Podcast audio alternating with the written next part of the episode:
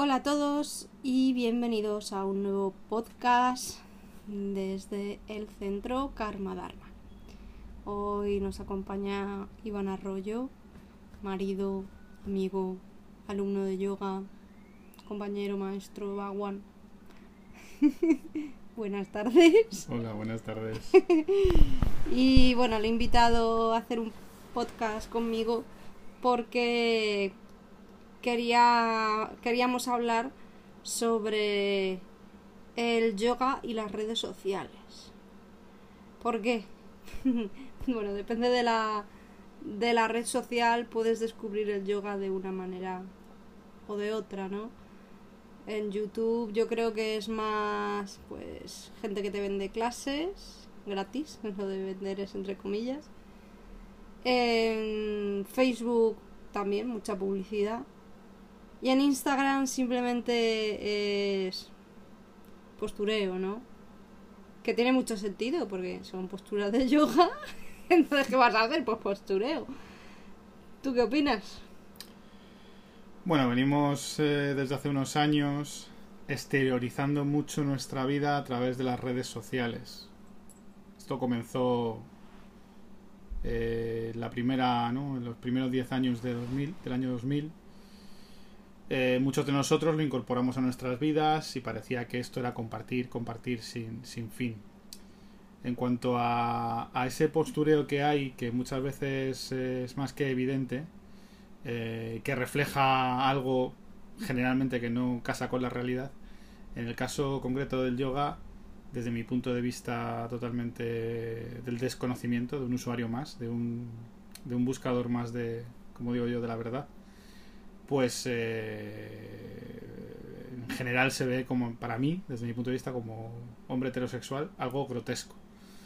Algo que no deja de ser también un poco anecdótico y gracioso, ¿no? Un poco ahí entre la línea entre la seriedad y lo, y lo grotescamente eh, gracioso. Es cuando ves, entras en esos perfiles de esas personas y te das cuenta un poco el reclamo que, están usando, sean hombres o. ¿De qué personas? descríbelo. Bueno, pues. Descríbenos eh, esa, esas cosas grotescas. Te puedes encontrar perfiles de yoga eh, ligeros de ropa, en posturas eh, las que puedan atribuirse de una manera más destacada sus, sus atributos, ¿no? sus partes, sus, sus Vamos, que parece más el, el Kama Sutra. O una carnicería, sí. una carnicería. Donde solo ves eh, muslos, eh, pechugas. Y retazos de tela minúsculos. Eso es. Eso es. Pues sí, entonces. Eh, ¿Qué pasa? Que el Instagram es, es, una red social muy comparativa, ¿verdad? te metes, ves cosas y dices, yo quiero ser esto, yo quiero hacer esto. De hecho, yo he llegado a tener alumnas que se han presentado en mi clase y me han dicho, yo me apunto a yoga porque quiero ser como las chicas de Instagram y hacer esas posturas. Yo también conozco profesoras de yoga con cuarenta y tantos años, ya casi rozando los 50, que se ponen a hacer posturas imposibles y sea posturas imposibles que les sale bien, pero que se han terminado haciendo una hernia discal y piensas, está merecido la pena hacerte la foto para terminar en, en el hospital operándote de una hernia discal. Sí, yo creo que hemos, con las redes sociales hemos aumentado mucho las expectativas. En la antigüedad o, o en los años, eh, a partir de los años 60, digamos, entre los años 60 y los años 90, antes de que existiera Internet, que debería de haber sido un gran avance para la humanidad, pero parece que ha sido la, la, zancadilla que le faltaba a la humanidad para, para convertirse todavía más en más absurda. Pues en lugar de recurrir a los libros, al conocimiento, ¿no? Cuando queremos hacer algo, cuando o ni siquiera sabemos que queremos hacer algo, vemos el reflejo de alguien en, Instagram, en este caso Instagram porque es una red social muy rápida, muy ágil, muy, muy visual, muy visual muy es mucho más sencillo acceder a la información porque todo nos entra por los ojos.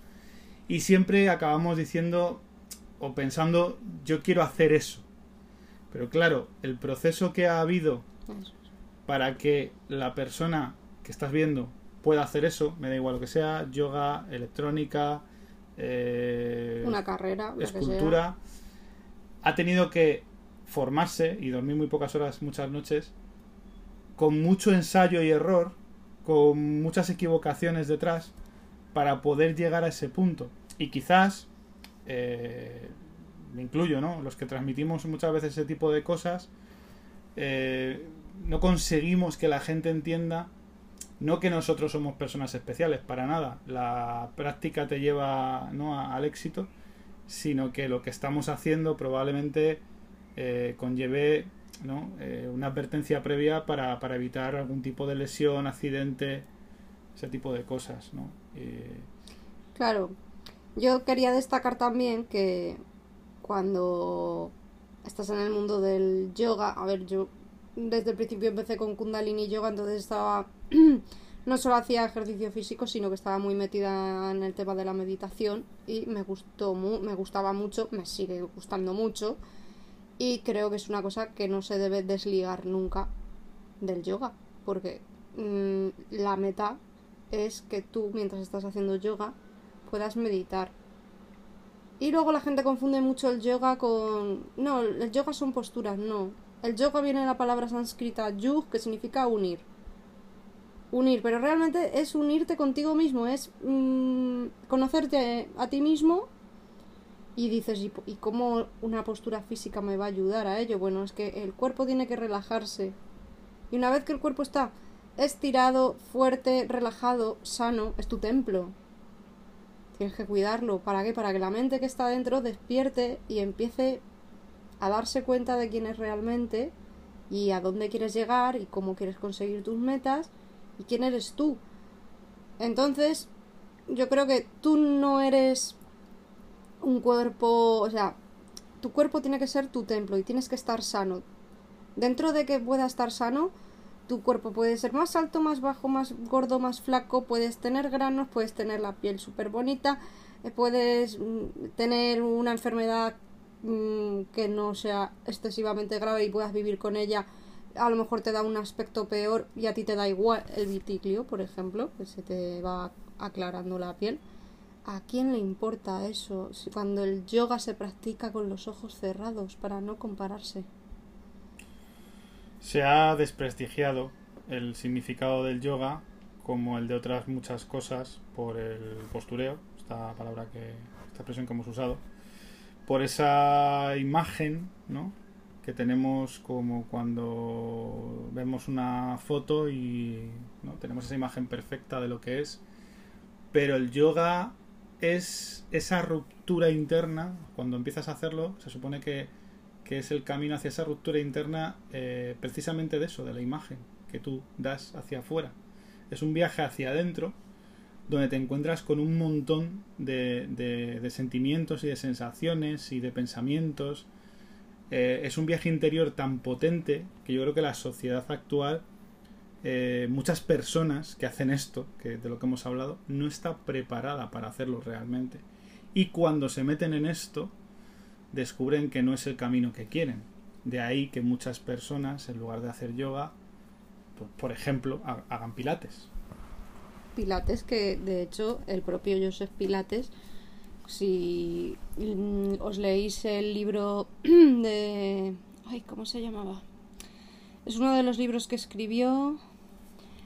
Es que me sale en inglés, pero ahora mismo no sé qué, For Life. Madre mía, qué cabeza tengo. Bueno, el caso es que en ese libro que escribió decía que el Pilates no es simplemente una técnica para hacer ejercicio y ya está, no, él hablaba de que servía para sentirse bien y para conectar también con tu mente y que tu mente también se sintiese bien. O sea, es como un yoga mm, llevado al occidente y él era muy consciente de, de lo mismo que decían los, los yogis, ¿no? De cuidar tu cuerpo, es tu templo, pero también hablaba de, de despolear la mente, ¿no? De no dejarla de lado, porque en yoga eh, está todo muy, muy unido, ¿no? Eh, tienes que trabajar la moral y la ética, tienes que trabajar el cuerpo con las posturas, tienes que trabajar la respiración para lograr equilibrar tu energía,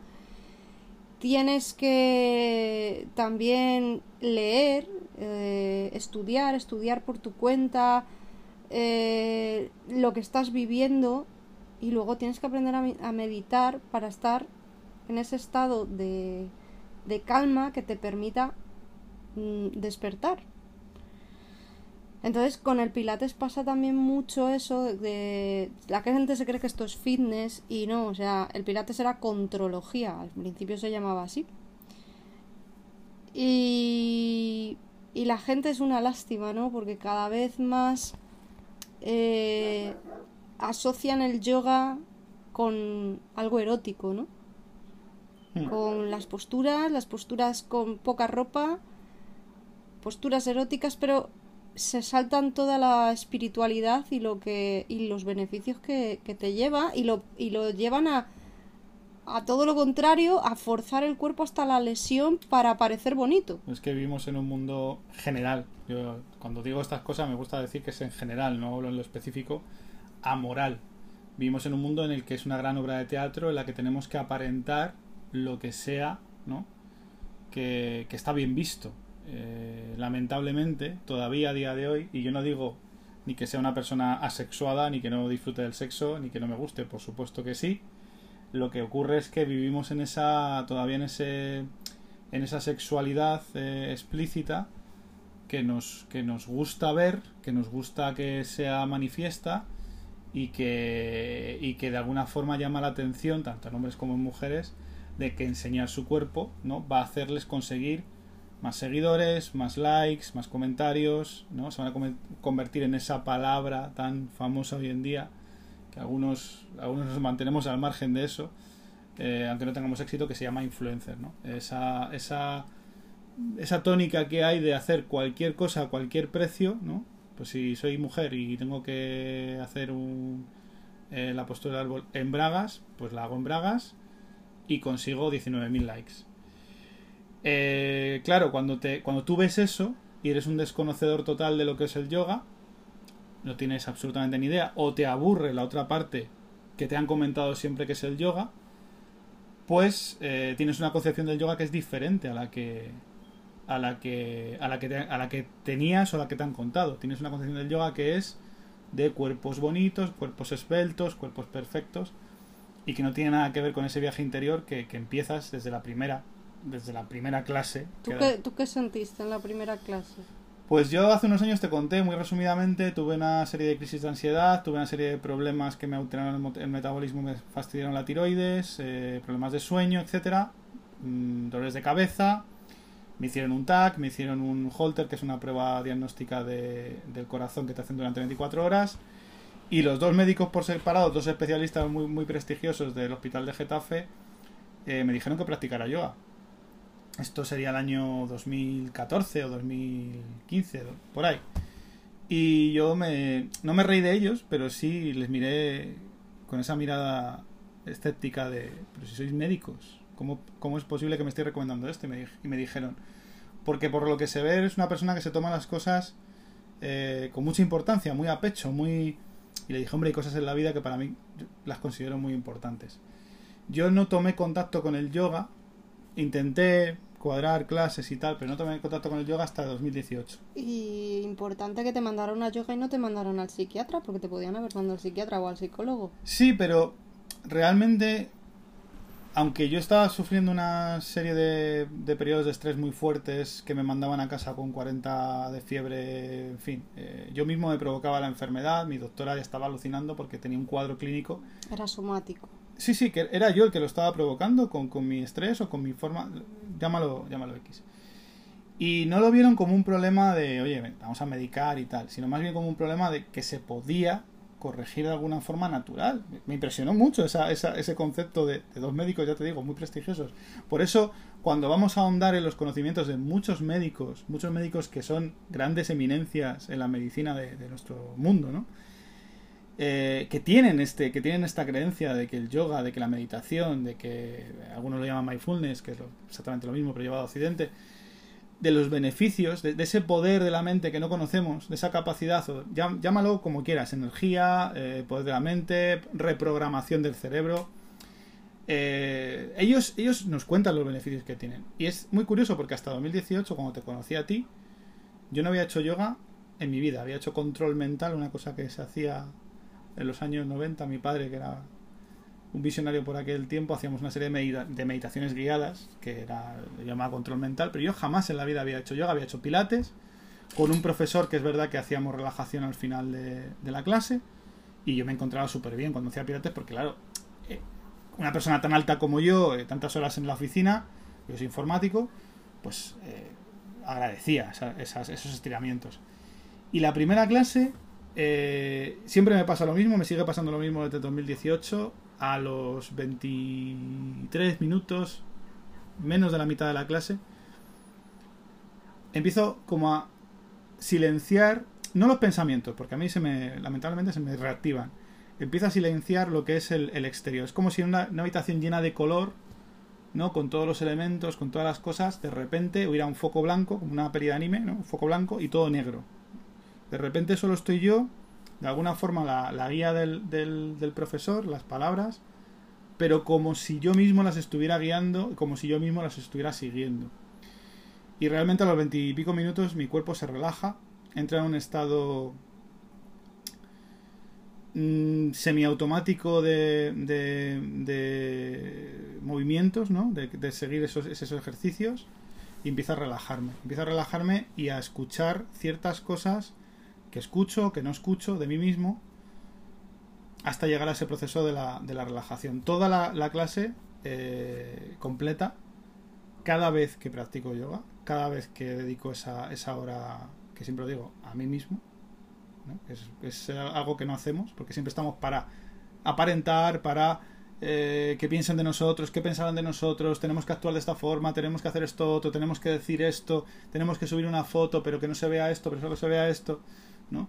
Siempre que salgo una clase de yoga, eh, al finalizar, siempre hago lo mismo. Primero, salgo súper relajado, salgo súper tranquilo, súper centrado, súper... Pero además, es que me podrías dar la peor noticia de mi vida, la peor, y créeme que yo tengo siempre la mente un paso más allá, que no es que me diera... O sea, la, frase fácil para que todo el mundo lo entienda es ah, que me daría igual, no. Que la aceptaría con la mayor calma que pudiera yo tener en cualquiera de mis estados anímicos. Y así salgo yo de las clases de yoga. Cuanto más se practica, cuanto más, para mí es una opinión totalmente escéptica, ¿no? Porque yo no creo... Como decía, es una opinión totalmente escéptica.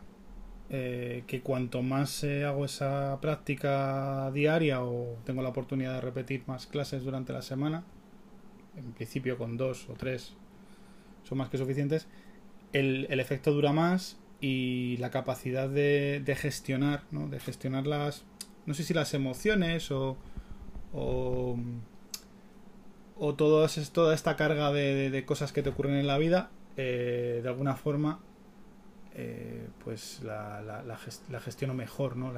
estoy más centrado, estoy más... Eh, probablemente la frase o la palabra sea más conectado conmigo mismo, ¿no? Porque cuando, cuando perdemos el control sobre nosotros, porque recibimos una noticia o nos ocurre algo, muchas veces reaccionamos como no queremos reaccionar. De esto nos damos cuenta a posteriori. Pero yo creo que es porque perdemos un poco las riendas de nuestro propio yo. Al final vivimos una vida que ni siquiera es ni siquiera somos nosotros mismos las que la estamos viviendo. Estamos tenemos una máscara que es la que y hablo en general, la que ponemos ante, ante el mundo y el tenemos que interpretar el papel de la vida. Entonces a menudo perdemos esa conexión con nosotros mismos, con quiénes somos, qué nos gusta hacer, eh, a qué queremos dedicar el tiempo. Todo esto va evolucionando ¿no? Eh, a lo largo de la vida, desde que eres pequeño hasta que eres mayor. ¿Cuántas cosas habrá hecho alguien que no ha querido hacer por ser aceptado, ¿no? por ejemplo?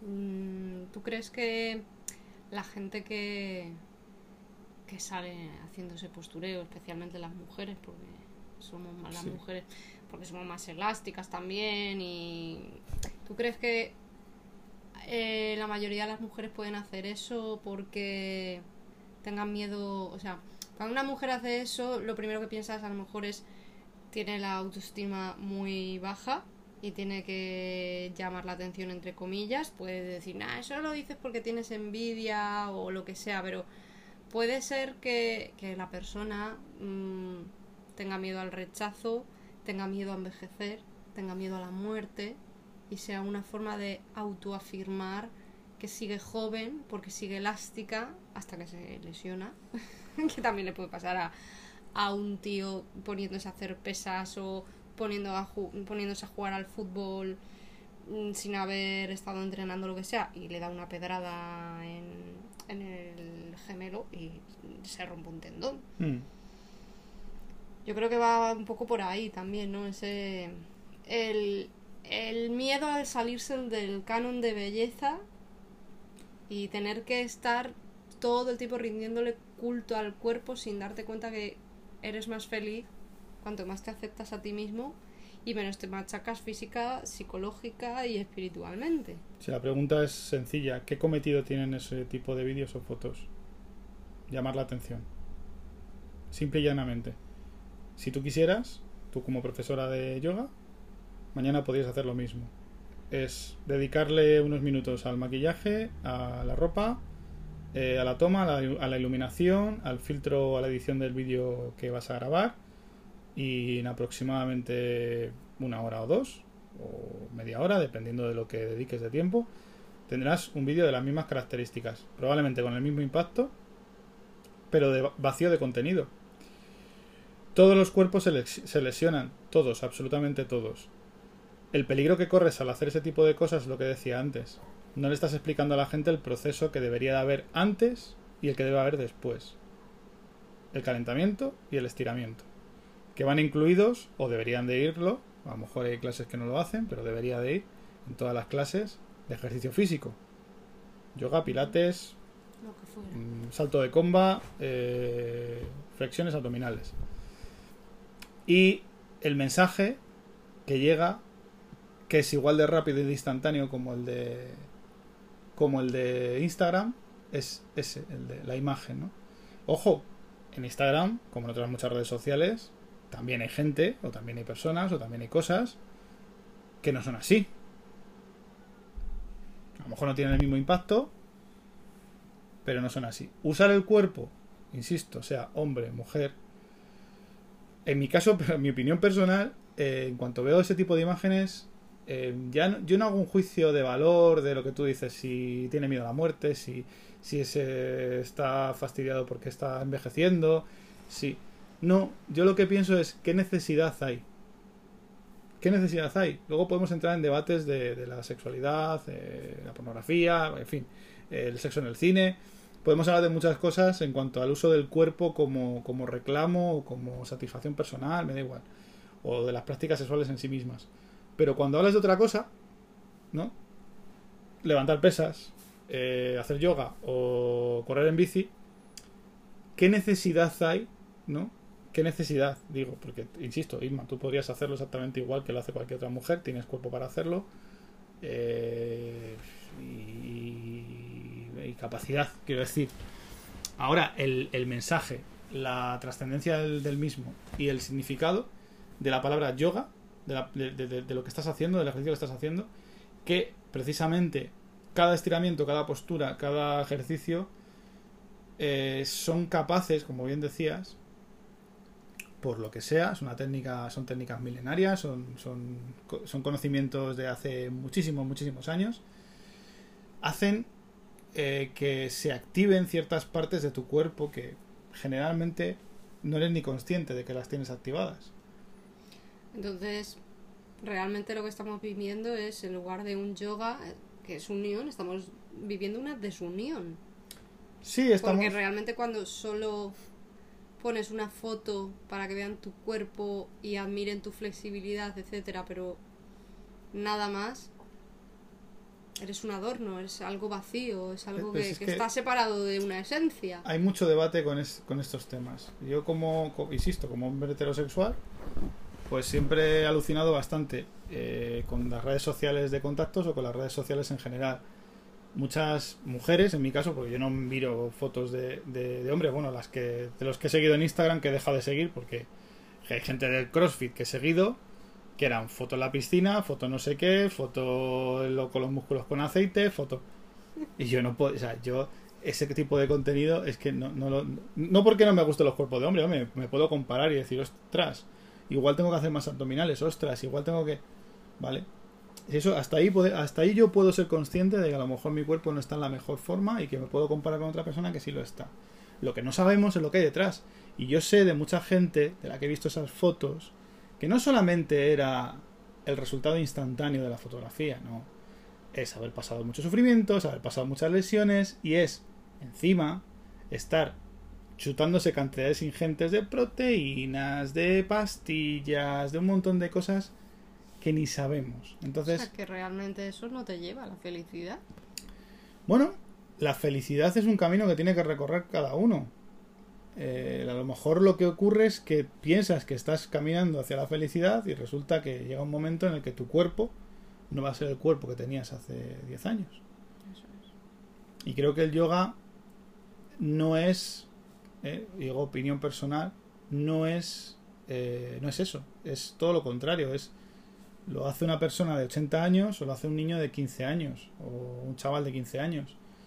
Y no lo hace para hacer la postura más compleja, sino para un beneficio suyo interno eh, como individuo, porque es precisamente eso, el, encontrarse con uno mismo. yo, mira, cuando he estado, tengo diferentes tipos de alumnas, ¿vale? Pero me hace mucha gracia cuando las alumnas más mayores me dicen, ay, Inma, lo delgada, con lo delgadita que era yo de joven. Dice, ¿era como tú o más delgada? Y yo las miro y les digo, ¿tú qué te crees que yo voy a estar así toda la vida? yo, casi todas las mujeres llega a un punto, y los hombres también, no te creas, que, no se libran tampoco. Vamos a llegar a un punto en el que nuestro, nuestro sistema hormonal cambia y mm. vamos a acumular más grasas, si te cuidas más, pues vas a acumular menos, pero no vas a tener el tipping de cuando tenías 20 años. Luego tienes a las que están obsesionadas con las arrugas y se inyectan la toxina botulínica, el botox, eh, pensando que, que, nunca se van a arrugar tanto. Las que tienen más dinero se estiran la cara, eh, o se ponen pecho, o lo que sea. Son decisiones individuales de cada uno. Que te hacen feliz externamente, pero luego piensas, interiormente... Interiormente, a ver, insisto, cuando no voy a no haya, Cuando no haya más remedio, o sea, cuando ya no veas que por muchas operaciones que te haga sigues envejeciendo. Interior, internamente casi todos eh, tenemos conflictos, eh, porque vivimos una sociedad con demasiada información y demasiado exigente y demasiado agitada. Y vivimos en España, que aún así es un país mediterráneo y tenemos la suerte de, bueno, de un ten con ten, ¿no? Eh, de poder tener ciertos, ciertas licencias de descanso de esa vida tan ajetreada. Pero internamente gestionar eso es muy complicado. La gente intenta, en general, eh, rodearse de, de cosas, ¿no? o de cosas, de bienes o de experiencias artificiales instantáneas que les proporcionen cierta evasión de la realidad.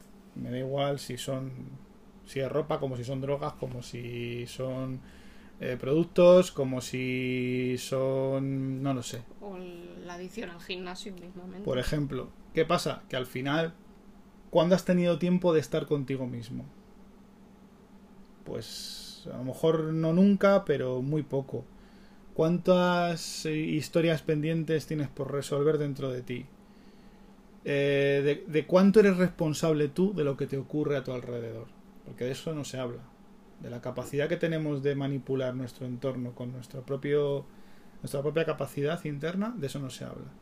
Nos venden las cosas, nos dan la solución, nos dan una palmadita en la espalda y nos dicen no te preocupes, que con esta crema, que con este jabón, que con esta inyección, que con este ejercicio, ¿no? No hay una solución mágica.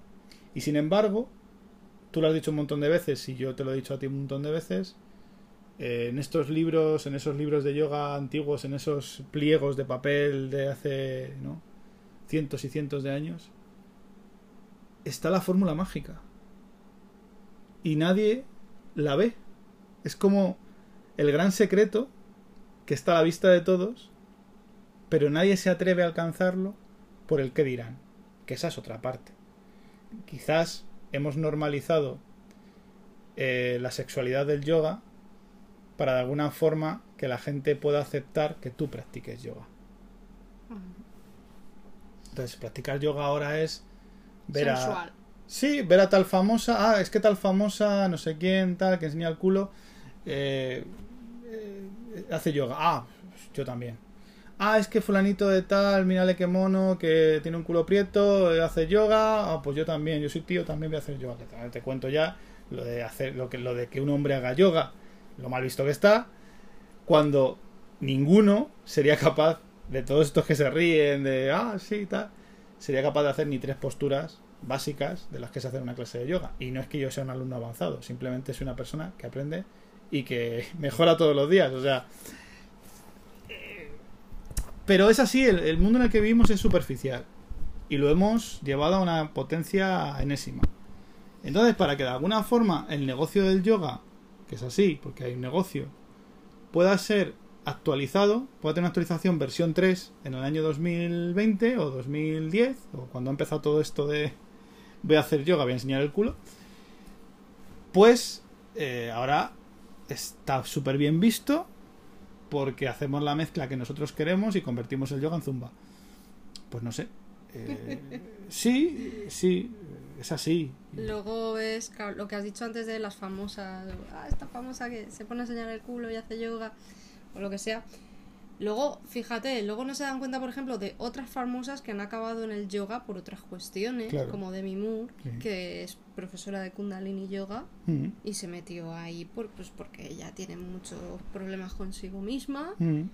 y el Kundalini le abrió una puerta a la calma. O Tina Turner, que después de una época malísima que pasó, se dedicó a grabar mantras. Pero no se habla de eso. No se hablan de los problemas psicológicos de la gente. Y hablamos de Japón como una sociedad que está mal visto, hablamos de China como una sociedad que está mal visto, hablamos de Estados Unidos que se meten pastillas, hablamos de Dinamarca o de los países, países nórdicos que son de, los- de los más drogados en, en cuestiones de eh, psiquiátricas y psicológicas y los más felices, por ende, porque están todo el día con medicación. Hombre, son los que más suicidios tienen. Sí, pero al fin y al cabo está mal visto. Y ya estamos importando que, que, que en un país latino como nosotros que nos contamos todo, que somos de hablar por los codos, eh, esté mal visto, ¿no? También. Ir De- a yoga por un problema psicológico. Pero es que todos los tenemos. Estamos, o sea, yo te lo dije hace, mu- hace no, no mucho tiempo. Todos estamos de la olla. Esta vida que tenemos no es, no es buena para el ser humano. El ser humano es un, es un ser vivo que está hecho para, para andar, que está hecho para eh, plantearse retos, para, para eh, afrontar dificultades, que está hecho para reinventarse. Que el ser humano es una persona pues que, que- que, joder, llevamos mucho más tiempo cultivando y buscándonos la vida que tiempo en estas sociedades tan, tan milimétricas en las que voy en metro o en coche a, al trabajo. Me siento en la oficina. Te hablo del estado de la oficina. Eh, Me da igual. Me voy al supermercado y... Sí, vamos de cubículo en cubículo. Sí, al final no somos nosotros mismos. Entonces, eso lo- nuestro cuerpo lo nota. Cuando tú te vas al campo y sigues los ciclos del sol, dices, joder, esto me ha reconectado de alguna forma con lo que yo soy. Y el yoga es eso. Lo que pasa es que está mal visto que sea precisamente eso, que Demi Moore se haya, haya sido, se ha hecho profesora de Kundalini Yoga, que nadie, prácticamente nadie lo sabe, que Tina Turner se haya puesto a cantar mantras porque ha tenido un montón de problemas y eso le ha ayudado, se ve como una excentricidad. Eso es una, Verónica Forqué también está metida en el mundo del yoga. Eso es una excentricidad, pero hacer yoga enseñando el culo no es una excentricidad, porque está aceptado socialmente. Es como cuando alguien te, se declara feminista, pero escucha trap o reggaetón. Eso pasa, eso está pasando en nuestra sociedad. ¿Por qué? Porque sus amigos y sus amigas lo escuchan y cuando se van de fiesta. Entonces necesitan, necesitan escucharlo y, y perrean y dices, pero si eres feminista. ¿Me explico? Hay, hay una colisión de ideales que están El cuerpo en esta sociedad está por encima, el, cuerpo, la, apariencia y la eterna juventud, cuidado, eterna juventud comercializada, porque una niña de 16 años ya no puede ser una niña de 16 años. Una niña de 16 años tiene que ser una mujer que compre que consume. Que se maquilla, que se viste como una mujer adulta. Y bueno, empieza antes, quizás a los 13 años ya está empezando. Y un niño, tanto, tanto o menos de lo mismo, quizás porque a lo mejor no, no sean tan, eh, no consuman tanto en, en cuanto a ropa, en cuanto a complementos o en cuanto, o en cuanto a servicios. Ah, sí. Pero de cualquier forma, al final, es lo que se pretende, es lo que es nuestra sociedad ahora mismo. Todo lo que sea cosas como estas, que no es que sean gratis, porque el profesor tiene que vivir de algo, ¿no? Pero al fin y al cabo, son casi gratis, ¿no? Es como cuando encuentras algo por 100 yenes en Japón. Es un euro, es casi gratis. Pues el yoga, lo que te cuesta las clases y el beneficio que te ofrece, es que es prácticamente gratis, porque lo que te ahorras en fármacos, en, en- en ir al, psic- al psicólogo, que hay que ir, pero te quiero decir, en cuanto Y- a... Depende también del profesor que te toque, porque te puedes meter en una clase en la que te fastidie más aún, porque no tenga ni puñetera idea Por supuesto. de anatomía el profesor y te fastidie. Como aquella vez de esa chica que dijo que, que dejó de... profesora de yoga, que dejó de hacer pesas porque se estaba poniendo demasiado fuerte y pe- perdiendo la elasticidad y, y que la elasticidad y la fuerza no eran compatibles y que ella prefería estar más flexible. Que te quedas así y dices, estás un poco confundida. A lo mejor es que deberías hacer otros ejercicios de fuerza que no fuesen pesas, que fuesen de otro estilo, de yoga, que hay ejercicios de fuerza también, sin perder la elasticidad. El problema es que, mira, en los años 80, la gente que hablaba en televisión, que era el único medio que había, sabía de lo que hablaba. En los años 90, yo me acuerdo que mi profesor de literatura decía, antes había periodistas, ahora hay actores en los, programa- en los programas de televisión. Ya la gente empezaba a no saber lo que decía. En el año 2000, final del año 90 y 2000, Internet empezó a funcionar aquello como si fuera una maquinaria industrial empezó YouTube, empezó el stream, empezó la gente a hacer sus blogs, empezó... Todo el mundo sabía hablar de todo, todo el mundo tenía opiniones para todo. Entonces empezó la información a mezclarse, lo real con lo no real, la veracidad con las medias verdades, hasta que llegamos al punto en el que estamos hoy, que cualquiera puede decir cualquier barbaridad, no la contrasta, no la investiga, no la estudia, no la lee en ningún sitio, llega por lo que sea, porque es un profesor que cae gracioso, porque hace cosas graciosas eh, con su profesión, porque es un profesor que tiene un impacto que ha llegado lejos, porque es una persona que enseña cacha, da igual. Dice una cosa y esa cosa se convierte en verdad. Porque estás llegando a un montón de gente y no tienes ningún tipo de responsabilidad. Ninguno. Entonces habrá gente que se lesione, habrá gente que te crea a pies juntillas y no tenga ni... Obviamente, si yo, si yo voy y veo a esta persona y la escucho, pues yo la creo. Y eso... Yo no digo que... Obviamente no digo que vaya una policía ahí vigilando a estas personas. Pero al final eso se convierte en una mentira que es una verdad. Y ya nadie sabe realmente lo que es nada. O sea, va- vamos hacia una nebulosa en la que no conocemos absolutamente nada. En la época de la información tenemos una nebulosa de la desinformación. Solo infosicación. Sí, solo sabemos hacernos el café de por la mañana y gracias, porque a lo mejor resulta que la cafetera lo hace todo automáticamente. Solo sabemos eh, hacernos un poco la comida, ir al trabajo, conducir un poco, algunos no saben ni eso, y volver a casa y cada vez es todo más... No te preocupes, yo te lo he hecho. No te, no te preocupes, yo te lo he hecho, pero explícame, ¿no? ¿Cuánta gente a día de hoy investiga en cómo funciona algo o en cómo está hecho algo, un servicio? Prácticamente nadie. Nadie se preocupa por... Se preocupan de poner morritos en las fotos. Sí, pero si a mí me parece totalmente loable. Si la gente es feliz haciendo eso, que lo haga. Pero creo que hay que ser responsable con el impacto que tú provoques en el resto de la gente. Y el yoga, yo no voy a decir que es una cosa muy seria y que no, por supuesto que no, pues yo soy un cachondo mental.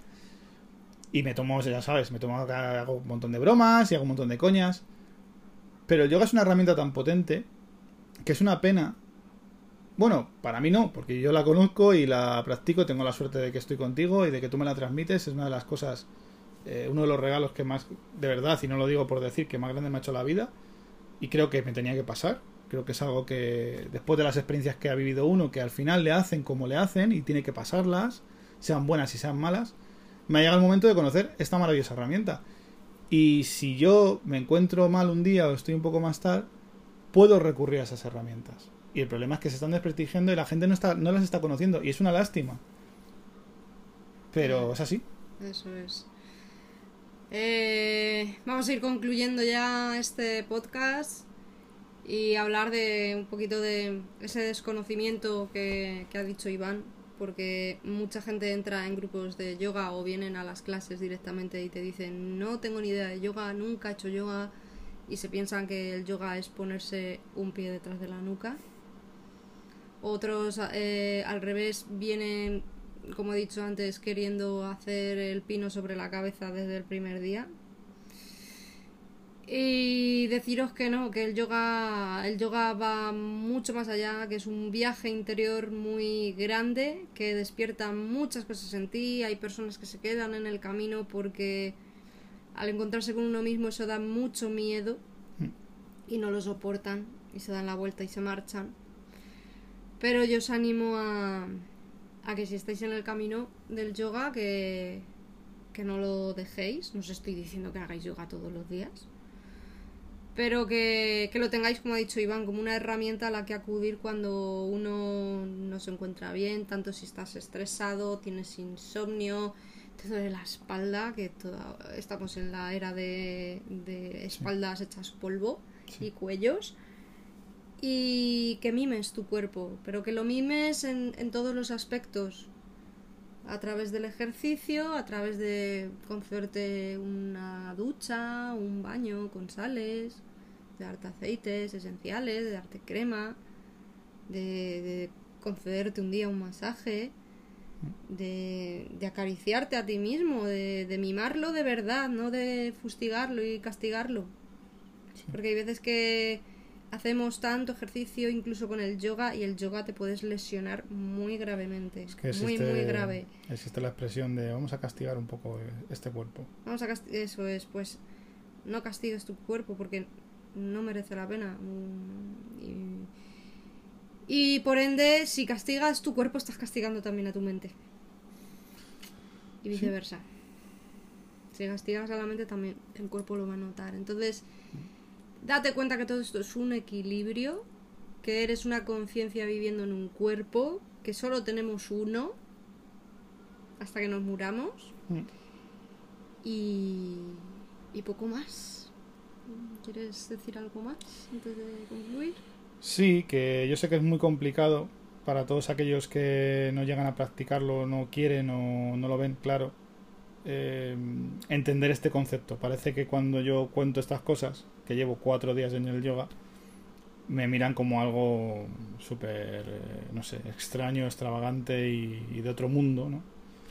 Pero realmente no, realmente es una técnica, insisto, de hace muchísimos años que se ha mantenido gracias a los maestros que ha habido que lo han ido transmitiendo, que se puede practicar en casa, que se puede practicar en un gimnasio, que se puede practicar al aire libre, que se puede practicar con uno solo y que merece la pena al menos intentarlo. Eh, insisto, yo he sido muy escéptico con esto y solo puedo deciros que, que, haciéndolo correctamente, con cabeza y de manera adecuada a escuchar a tu cuerpo y no forzar las posturas que decía Inma, eh, el beneficio es prácticamente inmediato y si lo practicas con asiduidad es duradero y merece la pena, merece la pena eh, conocerte a ti mismo, sobre todo. Bueno, pues vamos a dejar aquí este nuevo capítulo. Y espero que os haya gustado, que os haya hecho reflexionar. Tampoco queremos mmm, hacerle una cruz a las personas que se hacen fotos desnudos no, no, porque son nada. libres de hacerlo. Por supuesto, sí, yo lo he dicho. Y que... si encima tienes un cuerpo bonito, pues, pues más aún, oye, es... presume de él, me parece estupendo. Si alguien es feliz haciendo eso, perfecto, pero yo... Mientras tú seas feliz... Lo que, lo, que, lo que intentamos decir es que eso no es yoga. Una postura es yoga, pero no ese no es el concepto del yoga. Eso es. ¿Vale? O sea... y, y, bueno, muchas gracias Iván ¿No? por habernos acompañado. Ha sido hoy. un placer y nos vemos muy prontito. Un saludo a todos y namaste.